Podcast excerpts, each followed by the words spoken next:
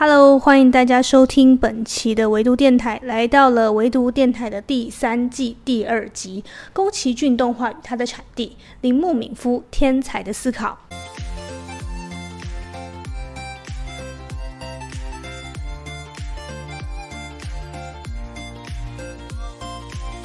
今天要为你介绍的这本书呢，是新经典图文传播有限公司在二零二一年出版的书。你知道吗？并不是所有宫崎骏动画都是由宫崎骏创作出来的。相信我应该不是最后一个知道这件事的人吧？如果你跟我一样呢，是所谓的宫崎骏动画的粉丝，那么想必应该看过许多脍炙人口的作品，像是《龙猫》啊、呃《魔女宅急便》啊，还有《神隐少女》等。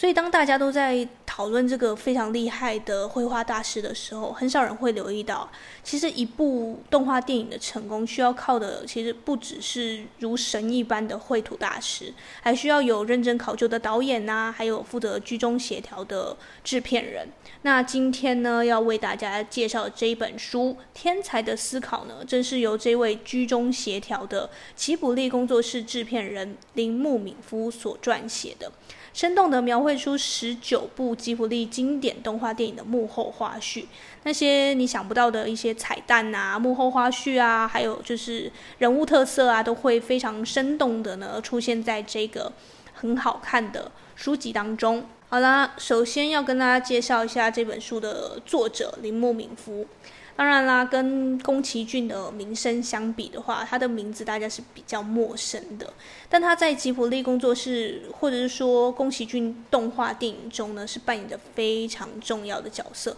就如同他在书中有写到，宫崎骏啊，他在创作的时候有很奇怪的癖好，他时常会在一边作画的时候，一边跟他讨论情节。而如果铃木先生呢，他有觉得哪里不对、哪里不好的，他都会一针见血的直接说出来，好让情节可以更符合观众的期待。其实你可以想象一下，创作者跟制片人他们的面向会不一样，因为创作者他会比较以自我中心为思考，是想要呈现他自己心中的理念。可是制片人要想的是，这部作品能不能吸引观众，能不能卖钱，能不能。呃，造就比较好的成绩，所以他们的面向是不一样的，所以常需要两个人呢去互相的协调。另外，铃木敏夫还不容易，他还需要兼顾前期的企划啊，还有协调团队啊，后期的配音啊，行销宣传啊，非常非常多很艰难的任务，常常会从早忙到晚，都还来不及回家，就会又被高田勋导演啊，或者是宫崎骏紧急叫去做讨论。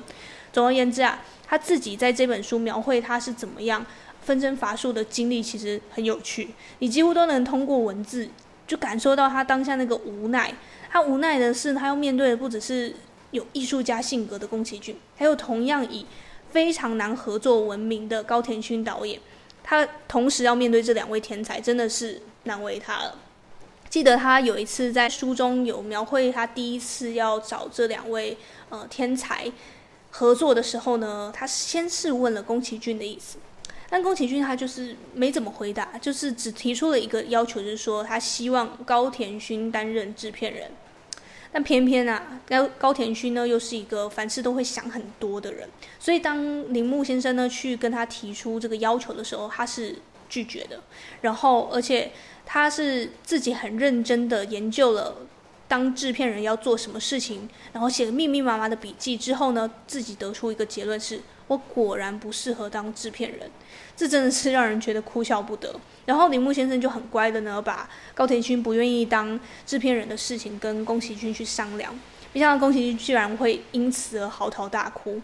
不要怀疑哦，我没有乱讲哦，这个书中真的是用嚎啕大哭这四个字来形容的。当然啦，到了最后呢，还是靠铃木先生呢一而再再而三的请托，最后才让高田勋导演。正式的答应担任制片人，这也才衍生《风之谷》这部经典作品。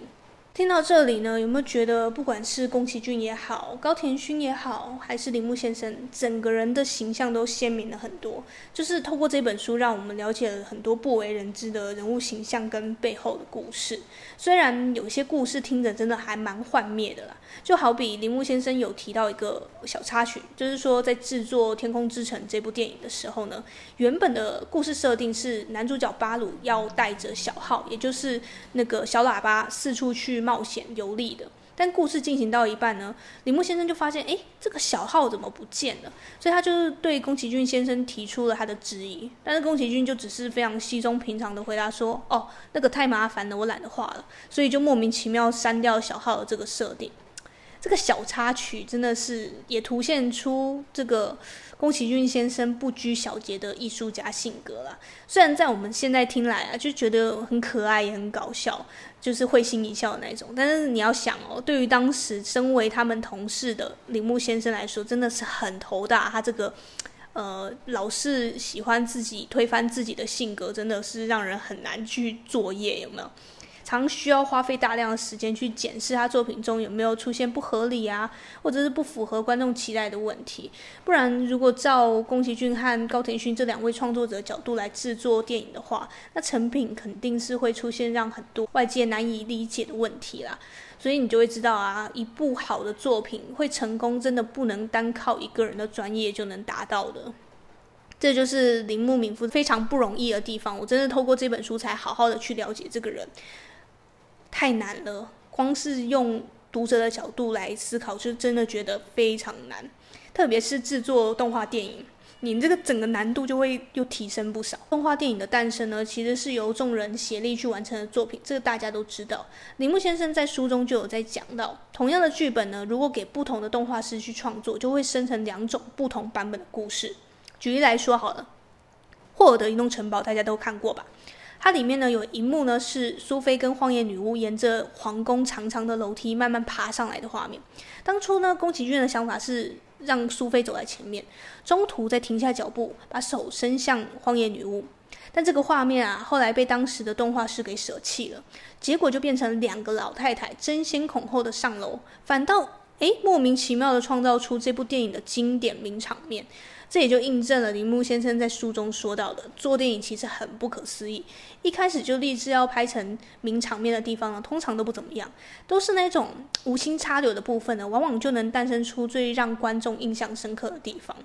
这也就是他有提到，即使是同一张分镜图，只要导演换人了，表现手法就会产生相当大的差异。这就是创作为什么那么迷人的地方，一切都是从未知开始的。没有人会知道最终的成果是什么，所以不论是老爱调研考究的高田勋导演啊，或者是喜欢挑战新事物的宫崎骏，他们都是保持着且走且瞧的，就是尝试性风格，最后才会知道说，哦，原来真正的好作品应该是什么样子的，就是这种边走边试的。而当他们越拍越多作品的时候，就会知道说，哦，原来要缔造一个具有票房冠军的这个电影呢，绝对不可以缺少。宣传跟行销这两大因素，当然啦，我们不能轻易的否认，是说好的作品当然一定要有好的内容，但是呢，你也不能忽视了在行销跟宣传上要打好口碑，这也是非常重要的，呃。其实铃木先生在制作到很多部作品之后，他就知道了。其实如果你有好积极的动用很多的人力在宣传行销上打好口碑的话，那这部电影的票房就不会太差。再加上吉卜力连年都创作出非常高优质的优秀作品，所以呢。许多人会连片名都不知道，就会冲着是吉卜力工作室创作的，就直接去电影院捧场了。这也就是铃木先生一直引以为傲的地方。这其实我也是这样，我只要是看到吉卜力工作室创作出来的作品，基本上就会觉得是票房保证，而且也是品质保证。基本上你去看不会有太大的失落感。或者是你一定是会有满满的收获的，然后所以这本书看到后面，你就会说，与其说这部这本书啊是在讲天才的思考，不如是说这本书是如实的描绘出，即使你拥有天才般的思考或者是创作能力，你也要不断的尝试跟突破，就像宫崎骏跟高田勋导演一样，这样才有办法连连去创作出不一样优质的好作品，让自己不会被这个时代给淘汰掉。岔开一个话题，就是书中有常提到说，宫崎骏他非常有趣的个性，就是他很喜欢年轻人一拼高下，他不想要觉得是说自己被时代淘汰掉，所以他就很喜欢去插手管，呃，这个绘师他要怎么画啊，然后要怎么制作啊，他就是想要去证明一下自己的实力，这也是一个蛮有趣的个性，也只有在这本书里面才看得到啦。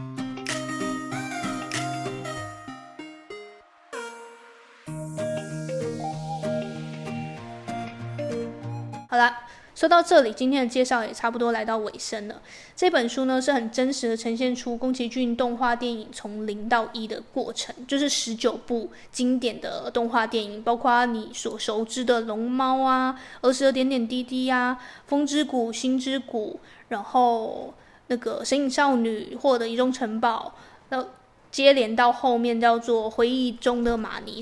这些作品他都有讲到，所以我们就很像是是跟着那个铃木先生一样，从他的视角重新穿越回当初制作电影的现场。你需要经历高田勋导演慢工出细活的挑战，还要经历宫崎骏先生突如其来的异想天开，所以你就会知道制作一部部经典的电影呢，中间需要经历的疲劳轰炸远比我们想象的还要多非常多。而其中最让我印象深刻的就是。书中在描绘他们制作电影的整个过程，包括企划、取景、调研，到绘制分镜图、编写剧情、改变故事走向，到后期的配音、行销宣传，每一步都不可以马虎。一个短短五分钟的情节，他们可能甚至需要用一个月的时间才能制作完成。一个简单的人物动作，就可能是放下个围裙，他们都需要反复的描绘、修改。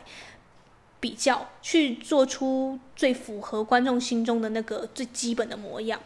看完真的是不得不对所有制作电影的人都竖起大拇指，真的太不容易了。但如果不是有对这个影视产业、对动画产业有感到非常大的热爱的话，又怎么会愿意一而再、再而三的付出这么多，然后制作这么好的电影呢？这不仅呢是本记录宫崎骏动画电影的书籍，更是具有励志的效果。当你看到宫崎骏先生即使到了儿孙之年，仍旧不放弃绘画，你就会觉得有满满的感动，就现在还要继续努力。或者是你在书中看到铃木先生为了要让好作品发扬光大，然后不惜的呢全世界跑透透，然后去动用了所有的资源，就是为了要让好的作品可以给更多人看到。你会知道所有努力其实到后面都是值得的，就像我们现在看到他们所有作品的成就一样。因为只有这样的坚持，才能让我们看到那么多优质的作品，真的非常谢谢他们在这边呢，呃，表达了我们的敬佩跟感激。这么多优质的作品，真的是有他们的坚持才得以保存下来。好啦，最后的最后，我想要丢出一个我在看完之后的的一个问题，因为这个也是这本书里面铃木先生有提出的一个见解，就是。他在书中表示啊，现在的观众对于寓言式的故事感到厌烦了。那些借由在电影中呈现出的奇幻故事，试图让观众用奇幻故事呢来反思回现实世界的这个说故事的方式呢，似乎已经过时了。因为宫崎骏导演的作品呢，其实也有很多都是。这种风格嘛，就是奇幻元素比较多。那你是怎么认为的呢？你觉得这种奇幻式的、寓言式的故事，真的已经不符合时代的趋势了吗？还是你有其他的想法呢？那你有任何的想法都可以留言告诉我，我们可以一起讨论哦。好啦，今天的唯独电台就说到这里了，希望你会喜欢今天的内容。祝福你呢，跟我一样，在漫长的时间做个聪明人。我们下周再见吧，拜拜。